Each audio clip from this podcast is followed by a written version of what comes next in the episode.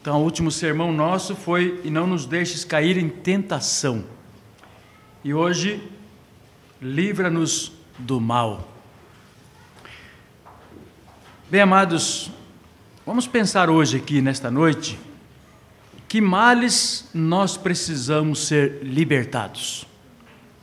Que males nós precisamos ser libertados. Há muitas pessoas que no passado, especialmente no presente, desde o século que se passou, especialmente por causa da filosofia do relativismo, que tem sido o modo de vida de muitos seres humanos em toda a face da Terra, eles acham que o pecado é uma invenção de crente. É uma revelação da Bíblia, e a Bíblia já está ultrapassada há muito tempo para muitos ao redor do mundo, não é? Então, amados, pecado para eles não existe. Peso que se coloca no pecado, quando nós pregamos, falamos, os crentes vivem, eles acham que é um absurdo. E as pessoas não podem viver num século deste, de tanta mudança, de tanta inovação, não é? se elas continuarem desse jeito. Tanto é que o Evangelho, a palavra de Deus, nos últimos dias, a palavra de Deus já tem é, apontado sobre esta realidade, tanto no Velho, especialmente no Novo Testamento, profecias muito claras de que serão dias difíceis. Paulo fala de dias trabalhosos. Jesus coloca palavras duras também, pesadas, nos últimos dias, o que as pessoas fariam com a palavra de Deus. É aquilo que eu costumo dizer na igreja, em algumas pregações, que vai ser o período onde vai ter mais crentes no mundo mas vai ser o período onde tem menos crentes com a fé salvadora. Tanto que Jesus disse: quando o filho do homem voltar à terra, porventura achará fé na terra. O evangelho seria pregado a todo mundo, mundo inteiro, mas as pessoas querem um evangelho do atalho. Um evangelho fácil, raso. Um evangelho que dá para fazer a vontade, entre aspas, de Deus e a vontade do mundo e a vontade da carne. Isso não é possível. A palavra de Deus é absoluta. Os absolutos podem não existir na mente da maioria dos seres humanos que já estão vacinados de alguma maneira com relativismo religioso. Mas para nós e para os crentes fiéis ao redor do mundo, não há nada que nos tire esta realidade de que a verdade absoluta ela é uma verdade bíblica. Ela não pode ser depreciada, ela não pode ser diminuída, nem pode ser aumentada. E quando Jesus nos ensina a oração do Pai Nosso, primeiramente nós vimos nos primeiros sermões, várias mensagens nós pregamos até agora, que nós só vamos entender isso se nós tivermos sintonia com os céus com o trono da graça, com Deus. Se a oração, o nosso coração, o nosso ser voltar para o trono da graça. E se ali nós contemplarmos a santidade de Deus, santificado seja o teu nome, e a sua majestade, a sua glória, e contemplarmos o seu reino, que é desde toda eternidade para toda eternidade, e ele reina sobre coisas visíveis e invisíveis, inclusive as nossas almas e contemplarmos que esse Deus é soberano, como nós cantamos agora há pouco, nosso Deus é soberano, seja feita a tua vontade, assim na terra como nos céus. Depois pode ter certeza que o pão nosso de cada dia não é só comer e beber, não é só prazer carnal. Nós glorificamos, cultuamos a Deus também quando nós nos alimentamos, porque é Deus quem nos dá a terra, nos dá força, nos dá sabedoria nos dá chuva, nos dá o sol, o oxigênio para que nós pudéssemos ter alimento. E tendo estas coisas, contemplado a glória de Deus, aqui na terra agora podemos também glorificar a Deus com as coisas da terra.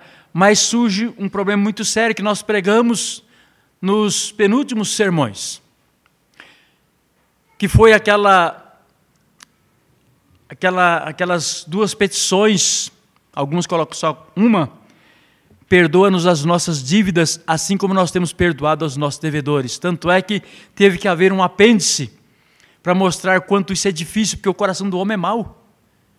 O coração do homem é difícil. E isso tem tudo a ver, nós não temos tempo para isso, deveria ter aqui vários sermões para isto, né? Para nós falarmos que ali também muitos são tentados. Ali fala de tentações, de por que, que as pessoas vivem não perdoando uns aos outros, não amando uns aos outros e dizendo que perdoa e dizendo que é crente. Então nós podemos ver muitas coisas ali, muitas coisas nessa área da tentação pode ser explorado também ali. Mas nesta noite queremos pensar com os irmãos que males nós precisamos ser libertados. Que males nós precisamos ser libertados. Deixa eu falar um pouco em língua aqui com vocês. Quem diz que crente não fala em línguas, né?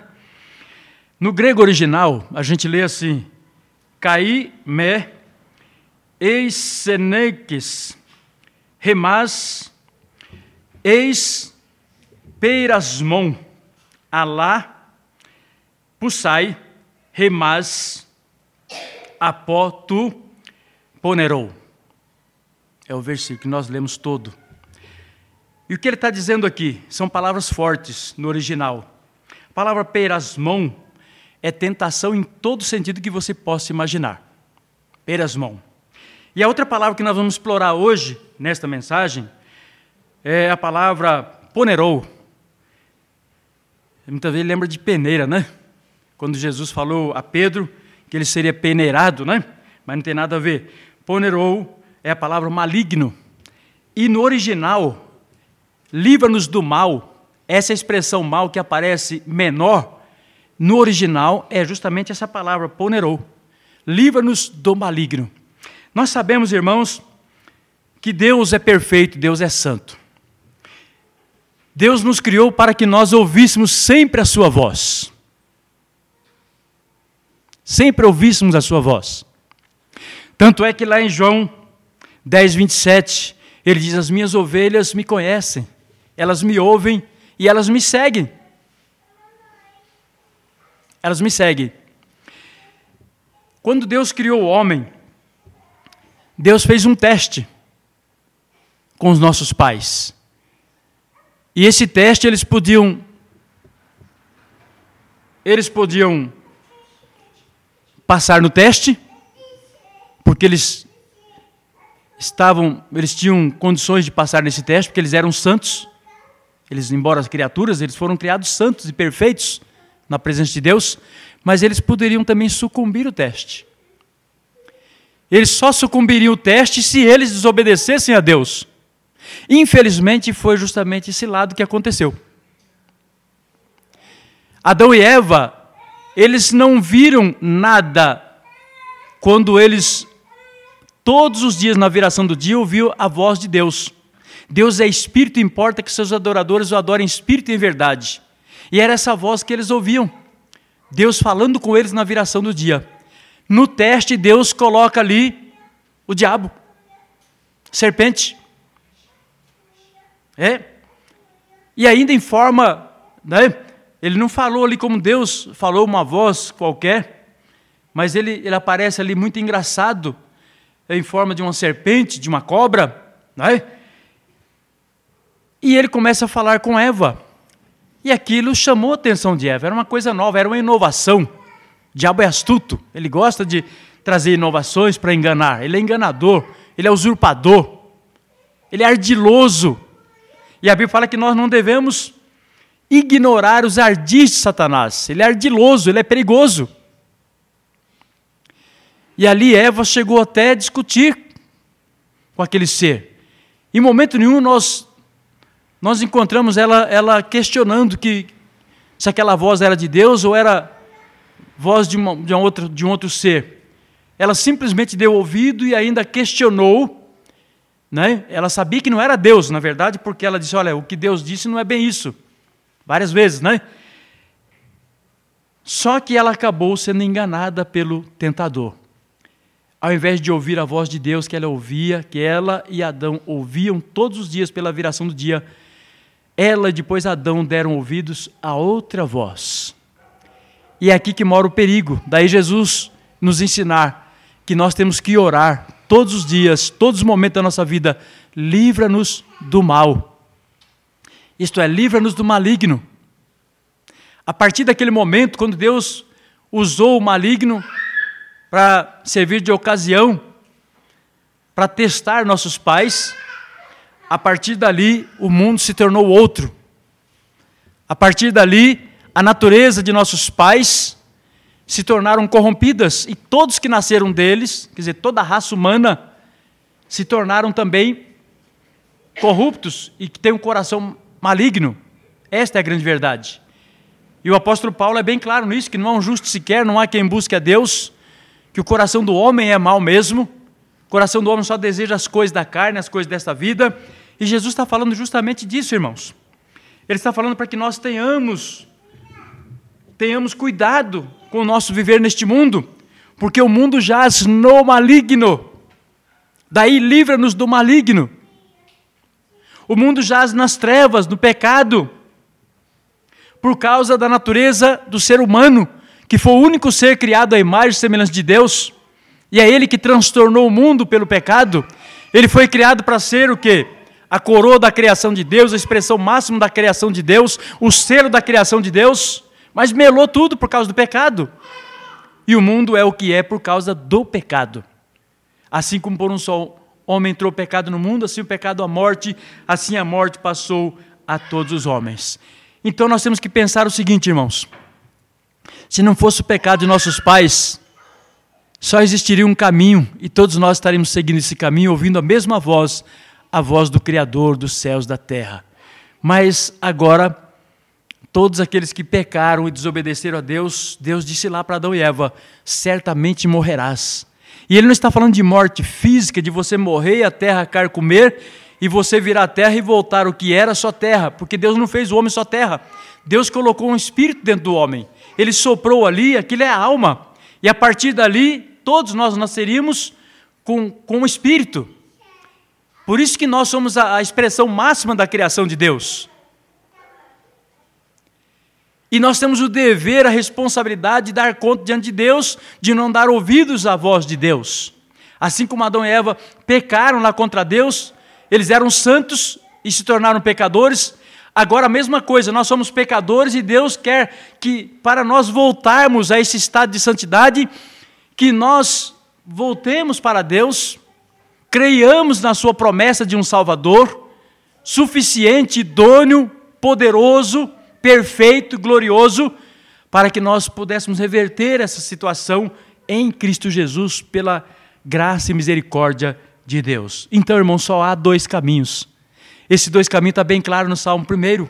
Bem-aventurado o homem que não anda no conselho dos ímpios, o homem que deixa esse mundo, pecado, e se volta para Deus, o homem crente, que verdadeiramente é crente, que não volta mais, ele não retrocede mais. Nós fizemos isso na leitura alternada de hoje. Então, amados irmãos, precisamos tomar cuidado. Ah, em nossa confortável rotina da vida, nós temos a facilidade, a inclinação de esquecer do perigo e das tentações que estão à nossa volta. Todo tipo de pecado que você possa imaginar.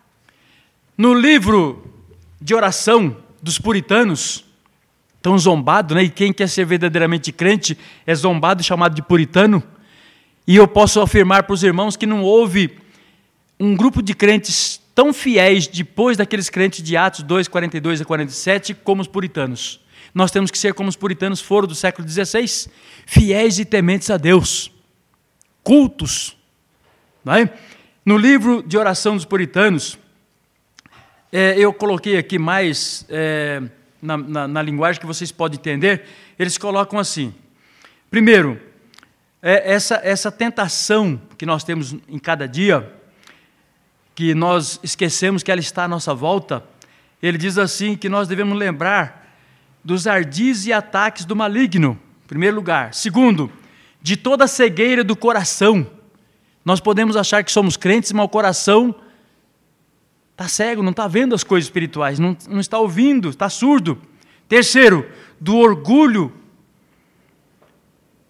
Do orgulho, da hipocrisia, da inglória. Quarto, da inveja, do ódio que todos nós estamos sujeitos, né? Ah, e de todo tipo de impudicícia e toda falta de amor. Todos nós estamos sujeitos a isso. Quarto, inveja, ódio, aliás, li isso aqui. Quinto, da fornicação, do adultério, da prostituição, em pensamentos, em palavras e obras, e todos os pecados mortais. Sexto, de todas as enganações do mundo, da carne e do diabo, da morte repentina, que nós não lembramos disso. A maioria dos seres humanos acha que vai viver para sempre aqui, se esquece de que vai morrer um dia. Da morte repentina, dureza de coração, desconsideração para com a palavra de Deus e para com seus mandamentos. Daí ele diz: por isso nós temos que orar, Senhor, livra-nos de cada uma destas coisas. Cuidado com todos esses tipos e outros de inclinações é, da carne, dos engodos, né? de confiar na nossa própria carne, no mundo, Satanás, né? e de não desconfiar dos ardis de Satanás. O diabo, vosso adversário, está ao vosso derredor, bramando como leão, procurando alguém para que possa tragar. Então, livre-se desse engodo, dessa isca que ele está sempre colocando à nossa frente. Clame por libertação. Então, amados irmãos, que males nós precisamos ser libertados? Nós já vimos aqui, são tantos, e você já sabe disso. Mas nós precisamos ser lembrados, porque a nossa natureza não quer lembrar dessas coisas. Ela não quer lembrar. E eu quero que você guarde em primeiro lugar aqui. Que males então nós precisamos ser libertados? Dos males do nosso mundo exterior. A maioria desses males estão à nossa volta, mundo exterior fora de nós e nós não podemos refutar. Nós não podemos nos enganar. Não podemos nos iludir que de fato eles estão à nossa volta, externamente a nós.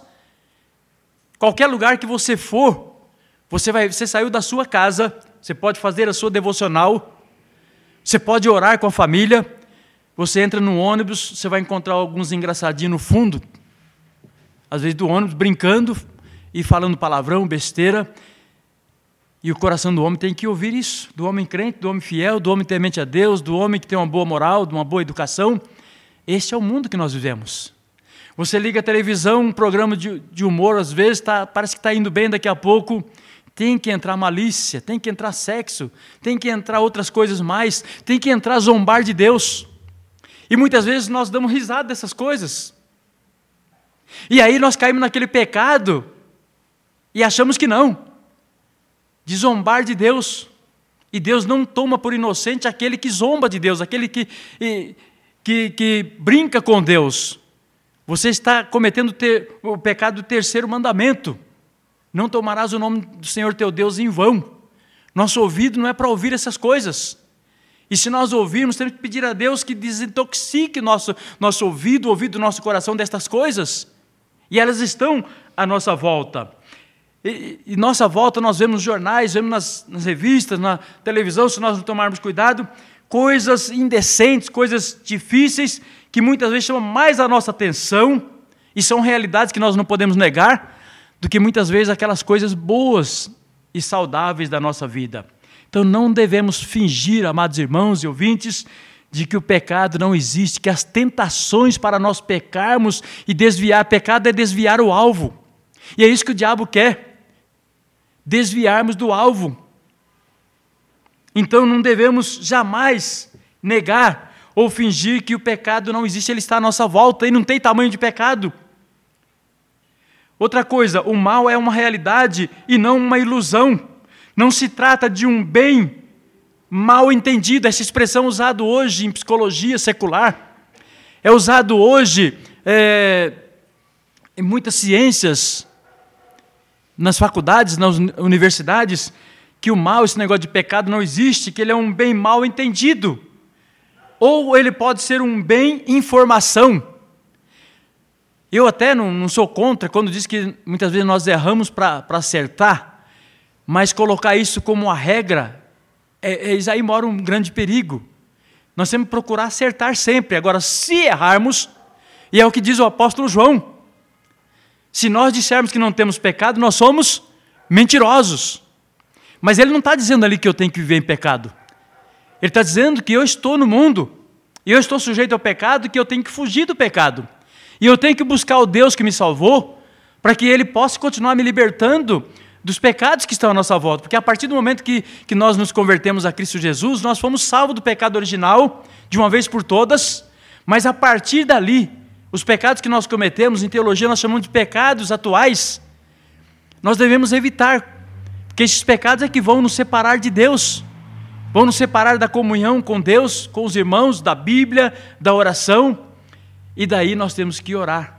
Jesus ensinou a orar que nós peçamos também que Deus nos liberte do mal.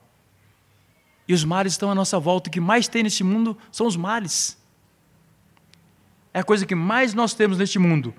Terceiro, não é uma ilusão de ótica. A tentação à nossa volta não é ilusão de ótica. Ah, mas isso não é errado, isso não é pecado, não é? É uma realidade, muitas vezes, que você sabe que é errado, mas acha que aquilo não é tão pernicioso e tão perigoso. Né? Certa vez, quando eu coloquei é, da, da, questão do, de um telefone, quando uma pessoa liga, né? E, e, alguém em casa diz: Olha, fala que eu não estou em casa. A gente sempre vê uma pessoa ou outra olhando com os olhos meio esbugalhados, né? Porque, por certo, deve estar cometendo esse tipo de pecado. Isso é pecado. Você está assim. Deus está vendo que você está. Você pode mentir para o seu marido, para a sua esposa, para os seus filhos, seus filhos para, para, para outras pessoas, para os seus pais, mas você não pode mentir para Deus. Então, não existe ilusão de ótica. Ele é uma realidade irracional, é uma realidade ininteligível, não é inteligente. Todo pecado, ele é burro. E ele não faz sentido, não agrada a Deus. É perversão do bem é perversão da santidade. E quarto, último, quarto e penúltimo lugar, Deus está lidando com ele. E Deus vai punir todos aqueles que amam o pecado, desejam o pecado e se deixam levar pelo pecado. Ele está lidando com um preço muito alto. O preço é o preço do sangue de nosso Senhor e Salvador Jesus Cristo que foi vertido no Calvário para nos separar do mal quando nós nos convertemos a Cristo Jesus, porque só Ele nos pode libertar da morte, do inferno e do pecado. É Ele que, que é o único que pode nos fazer separação, do, nos tirar do mal. E último lugar, há dois tipos de males, e nós já vimos o primeiro agora. O primeiro é justamente os, os males que estão à nossa volta. São chamadas tentações externas tudo que você possa imaginar neste mundo. Mas o outro ponto da mensagem de hoje é que nós não devemos ser iludidos, amados irmãos, de que os males não existem. Os males que precisamos ser libertados, eles estão mais próximos do que você imagina, mais próximos do que você pensa. Primeiro nós vimos eles estão à nossa volta. Não só o diabo, o mundo e a carne. estão à nossa volta e você vê isso nas pessoas, você vê isso na mídia, você vê isso em toda hora no mundo. Mas há um outro, um outro lado da moeda difícil, mais perigosa ainda, e que nós não somos humildes para aceitar isso. Nós devemos nos livrar dos males que estão no nosso mundo interior. Está dentro de mim, está dentro de você. Nós citamos agora, agora há pouco o apóstolo João dizendo: né? se alguém disser que não tem pecado, é mentiroso e a palavra de Deus não está nele. Que nós temos que vigiar e orar, disse Jesus, para que não caímos em tentação, não caímos em pecado, não desagrademos a Deus. Esta é a grande verdade. E quais são esses males que estão dentro de nós? O egoísmo. Quantas vezes nós somos egoístas? Não, mas eu não sou egoísta. Mas não é não é uma coisa incomum você encontrar crentes que têm litígio com o irmão. Tem litígio, litígio com irmãos. Sabe o que é litígio? Encrenca, problema. Não gosta do irmão, do cicrano, do beltrano, do fulano. Ah, por causa disso, por causa daquilo outro. às vezes não gosta da maneira do culto da igreja, não gosta da maneira como é o governo da, da, da igreja, e muitas vezes ele se torna, né, se torna uma pessoa crítica, mas uma crítica errada, falha. Ele faz um julgamento, um, um, um juiz de valor que não faz sentido. Isso é egoísmo, é o sabe tudo, é o sabichão. Isso é perigoso. É egolatria. E daí ele não passa no primeiro teste. A primeira carta de João mostra isso dezenas de vezes. Que eu amo a Deus quando eu amo meu irmão. Se eu não amo meu, meu irmão, eu não estou amando a Deus. Não, mas eu estou amando a Deus. Mas a prova, a evidência é quando você ama o seu irmão. É quando você considera o seu irmão, que não tem a cultura que você tem, superior a você mesmo. Quando você considera o seu irmão, que é mais pobre do que você, ou que tem mais dificuldade que você, superior a si mesmo. Quando você considera a pessoa com todas as suas limitações superior a você mesmo, porque você se achando superior a ele, você se esquece que você é inferior a outros. E não há ninguém superior neste mundo. O único que é superior nessa massa perdida que é a humanidade é Deus. É o nosso Deus Trino, é o Senhor e Salvador Jesus Cristo. E nós só podemos agradar a Deus se nós estivermos em dia com o nosso Senhor e Salvador Jesus Cristo, fazendo a vontade dele como nosso caminho, nossa verdade, a nossa vida. Então precisamos tomar cuidado, pedir a Deus que tenha misericórdia de nós e nos livre deste mal do egoísmo. É um grande mal que Ele nos liberte também dos pensamentos, dos pensamentos é, maliciosos, dos pensamentos cheios de pecaminosidade em todas as áreas da vida, não é só na, na área de, de, sexo, mas em todas as áreas da vida, né? de ser superior, de querer estar em dia, uh, com, a, com, as coisas desta terra, né? E tomar cuidado, porque nós temos um coração muitas vezes cheio de, de, de vontade de ser melhor do que o outro, superior ao outro também nesse sentido, avarento, né?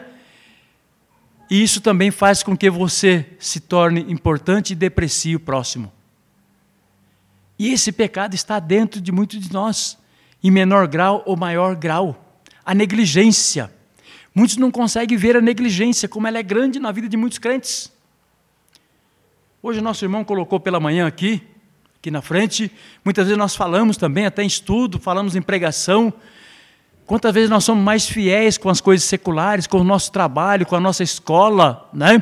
com coisas do lar, com coisas pessoais, com nossos estudos, é, com o vestibular que você se prepara, mas você não se prepara para a eternidade. Você é negligente para com os valores da eternidade. Você é negligente para com o culto, para com a adoração. Você não é diligente. Como nós já temos colocado, Deus não quer crentes que o adorem né, é, parcialmente. Ele quer que nós o adoremos integralmente, totalmente. É de todo o coração, é de toda a nossa alma, é de todo o nosso entendimento, é de toda a nossa inteligência. É amar a Deus pelo que Ele é infinito, eterno, absoluto, que pode todas as coisas, que nos ama e que o seu amor for tão grande, tão maravilhoso, que mesmo nós sendo esses pecadores maus, levados por esses pecados externos e pior ainda os nossos pecados internos, quanto nós aborrecemos a Deus, o quanto nós fazemos eh, trabalhos nossos, pessoais, da igreja e outras coisas, fazemos inferior, especialmente quando se trata para Deus. Quando a palavra de Deus fala que nós devemos fazer isso da melhor, quando é para o Senhor, ainda é melhor ainda. Que devemos buscá-lo em primeiro lugar. E não é só buscar é, indo à igreja, é, fazendo oração, aquelas devoções, é o tempo todo, é 24 horas por dia. É agradar a Deus em todo o tempo é no seu trabalho com sabedoria, é na escola sendo o melhor aluno, o melhor aluno estudar para isso. E isso é exemplo. Né? Então há tantos pecados que nós poderíamos estar colocando que há dentro de nós.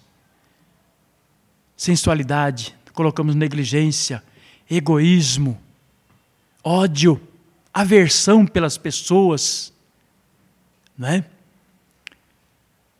Quando você tem aversão pelas pessoas do mundo que não são crentes, você já está pecando. Que a Bíblia fala que nós temos que amar os inimigos e até orar por aqueles que nos perseguem. Mas quando você ama o seu irmão, você está vivendo num grau de pecado muito maior do que aqueles que vivem lá fora sem Deus, que amam o seu próximo, que amam os seus amigos.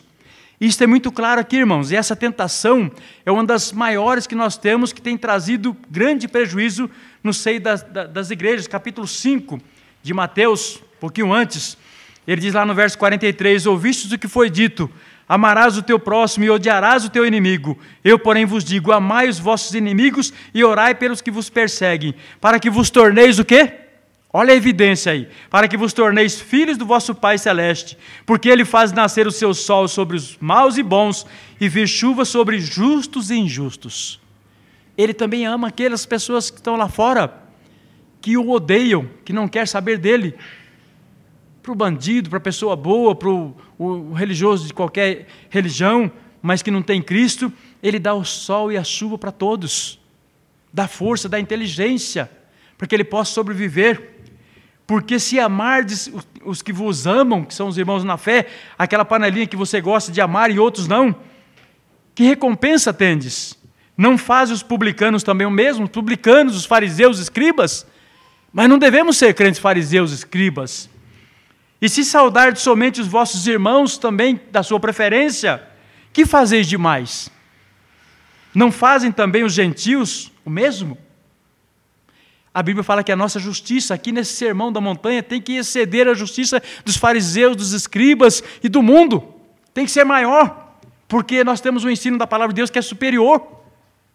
O evangelho da graça que muda, transforma a nossa vida e nos faz uma nova criatura, cidadãos dos céus, para que nós possamos representar bem os céus e a sua glória. Portanto, sede vós perfeito, como perfeito é o vosso Pai celeste. Daí nós temos que orar, nós temos que orar, Senhor, livra-nos do mal livra-nos das tentações deste mundo.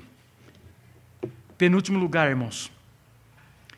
Também nós temos que pedir a Deus que nos livre das nossas supostas dependências de Deus. Há muitos que acham que tem uma boa dependência de Deus, que ele está fazendo a vontade de Deus, está servindo a Deus. Eu até acredito que muitos, mesmo com as suas falhas, mesmo com as suas aversões, de fato estão sendo sinceros, mas precisam se corrigir precisa colocar em dia sua vida espiritual, porque pecados desse tipo, até em vida de crentes fiéis, têm acontecido, mas não pode continuar acontecendo. Você está entristecendo o Espírito Santo. Então, como que as pessoas cometem esse pecado de supostas dependências de Deus? São aqueles que muitas vezes nós criticamos, nós ficamos tristes, oramos, né?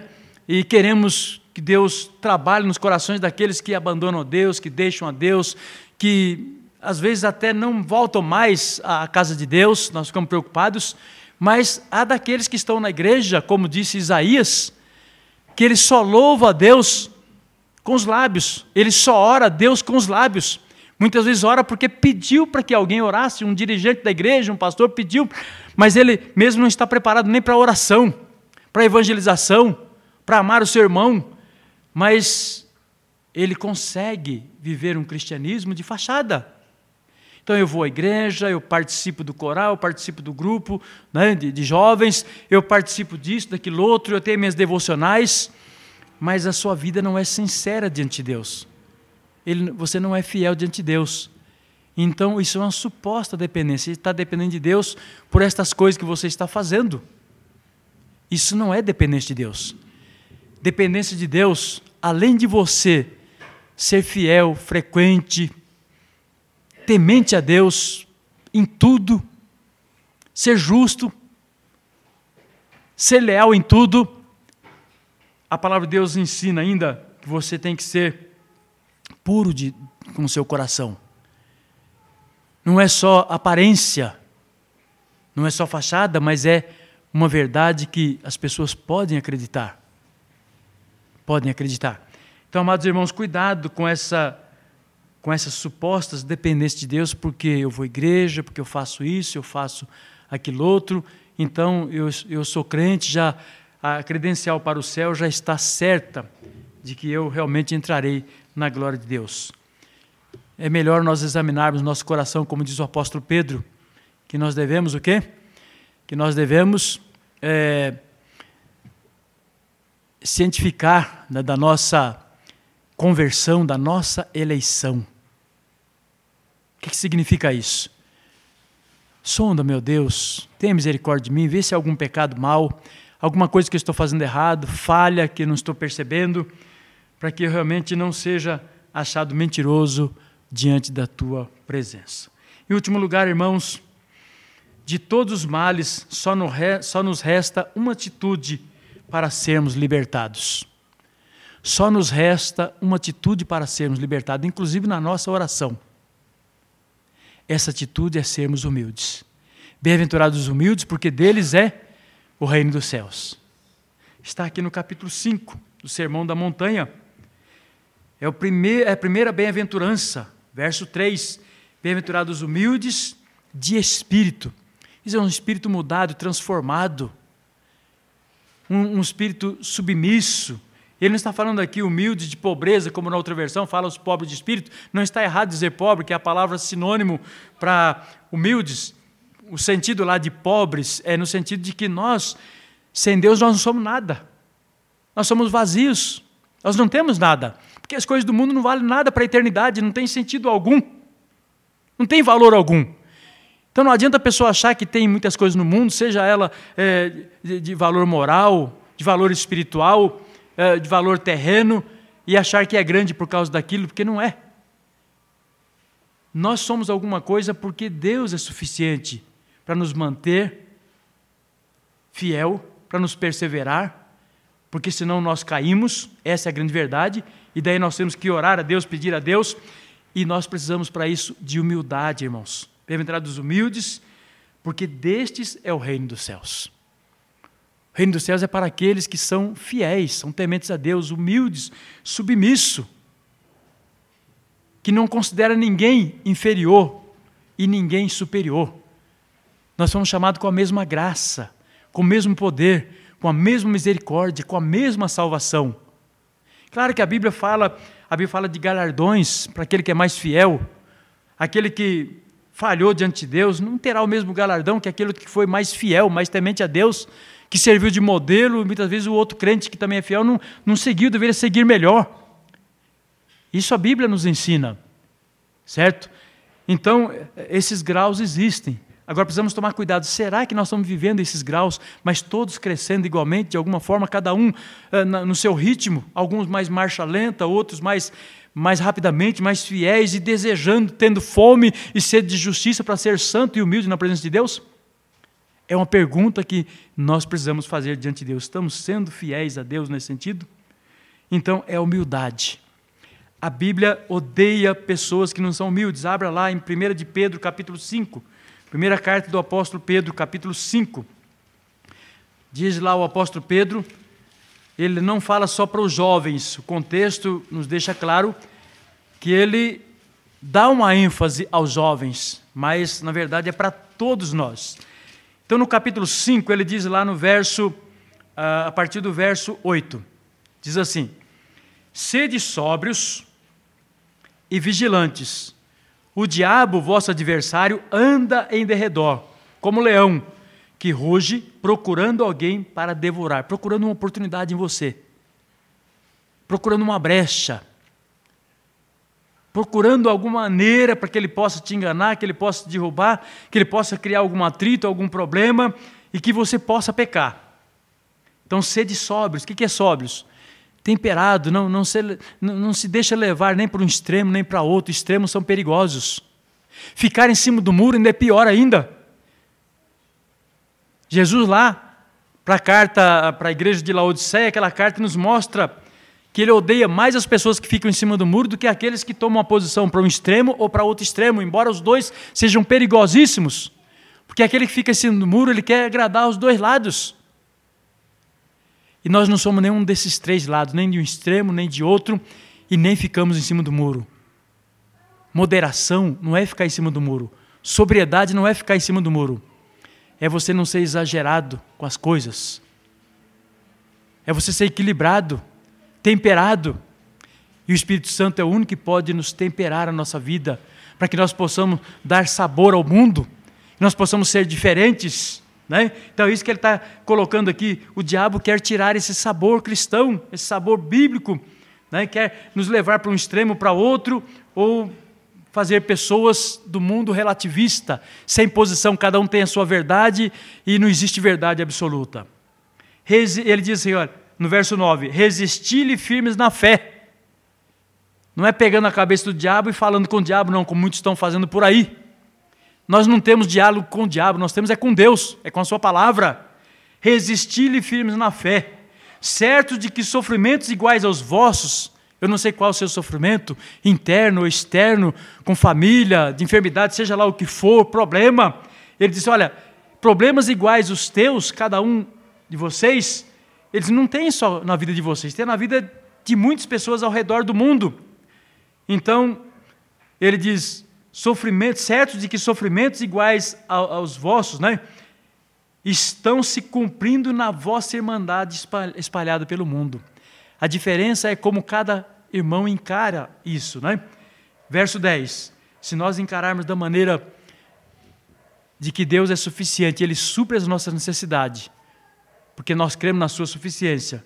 Então o verso 10 vai mostrar realmente o que Deus faz conosco. Ora, o Deus de toda graça, da graça perfeita, única e eficaz, que em Cristo vos chamou com santa vocação, né, a sua eterna glória, depois de ter sofrido por um pouco, quando ele veio aqui neste mundo para ser humilhado e tomar nossa culpa, nosso pecado, e tomar o inferno que nós merecemos, morrer em nosso lugar, ele mesmo vos há de aperfeiçoar, ele mesmo vos há de firmar, ele mesmo vos há de fortificar e ele mesmo vos há de fundamentar. Então a ele seja o domínio pelos séculos dos séculos. Amém. Eu só quero deixar aqui, antes de terminar essa mensagem, uma palavra que essa mensagem não tem nada a ver com certas provações, embora Deus permita tentações na vida de pessoas que procuram tentações. Quem procura acha, diz o ditado, né? Deus permite aquelas pessoas que deixam de buscar a Deus e buscam outras coisas. E muitas vezes elas acham, e Deus permite para ela poder fazer um contraste de como ela estava caminhando para um, um, enveredando para uma coisa errada. Por isso que lá no Salmo 1 nós começamos falando dele, bem-aventurado é o homem que não ouve conselho de ímpios, porque nós temos santos na igreja.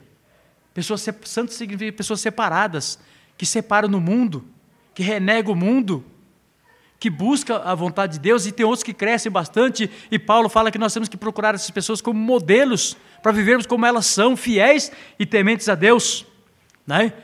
Mas Deus também tem um outro lado, Ele pode nos provar, mesmo sendo crentes, fiéis e tementes a Deus, mesmo sendo santos como foi Jó, como foi também Lázaro, e tantos outros, outras figuras que a palavra de Deus nos mostra, por que Deus permitiu sofrimentos, lutas e problemas e perseguições a essas pessoas.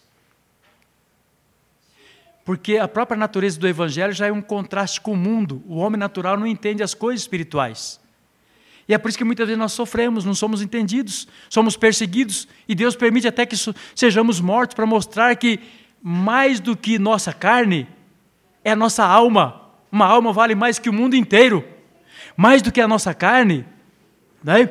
é nós cuidarmos do nosso corpo, isto é, abrir o nosso coração, a nossa alma, que é invisível, né, para que Deus opere, a fim de que nós sejamos santos como Deus é santo. Então, eu quero deixar aqui Tiago para vocês, no capítulo 1, a partir do verso 12, ele diz assim: Bem-aventurado o homem que suporta com perseverança a provação que Deus permite, ou que Ele permite, ou que elas vêm como consequência pela nossa santidade, de sermos tementes a Deus.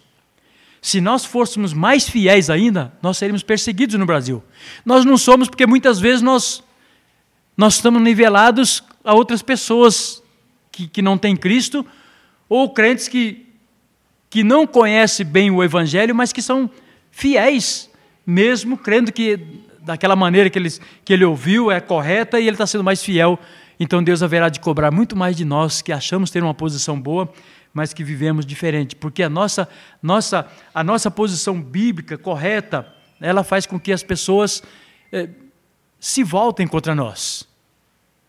É próprio da sua natureza de não concordar com muitas coisas do Evangelho, da sua vida cristã.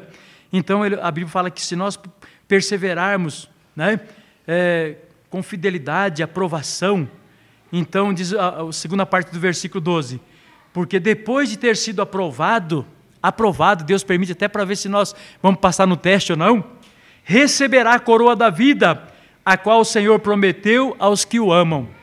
Ninguém, ao ser tentado, veja que ele está colocando uma distinção entre tentação e provação, ninguém, ao ser tentado, diga, sou tentado por Deus, porque Deus não pode ser tentado pelo mal e ele mesmo a ninguém tenta. Deus não é o autor do mal. Embora ele, embora ele permita o mal, embora ele tenha criado o mal com objetivos especiais, ele não é o autor do mal. Né? Ao contrário, cada um é tentado pela sua própria cobiça, inveja, malícia, né? Quando esta o atrai, seduz. Então a cobiça, depois de haver concebido, malícia e outras coisas, dá à luz o pecado, e o pecado, uma vez consumado, gera a morte. Fica essa distinção aqui nesta mensagem, mas a, a mensagem de hoje é que nós imploremos, que nós clamemos, que nós gritemos, Senhor Desventurado homem que sou, perdoa-me. Livra-me do mal, livra-nos do mal. Só Ele pode nos libertar. Só Ele pode nos tirar das tentações. Só Ele pode nos tirar, às vezes, da tangente que já desviamos de Deus. Então, reconheçamos os, os nossos pecados, tanto externos que estamos sujeitos a cometer, quanto aqueles que são chamados, os externos são chamados de passivos, nós somos passivos a eles. E os internos são chamados de ativos, que estão dentro de nós, e muitas vezes estamos praticando sem perceber.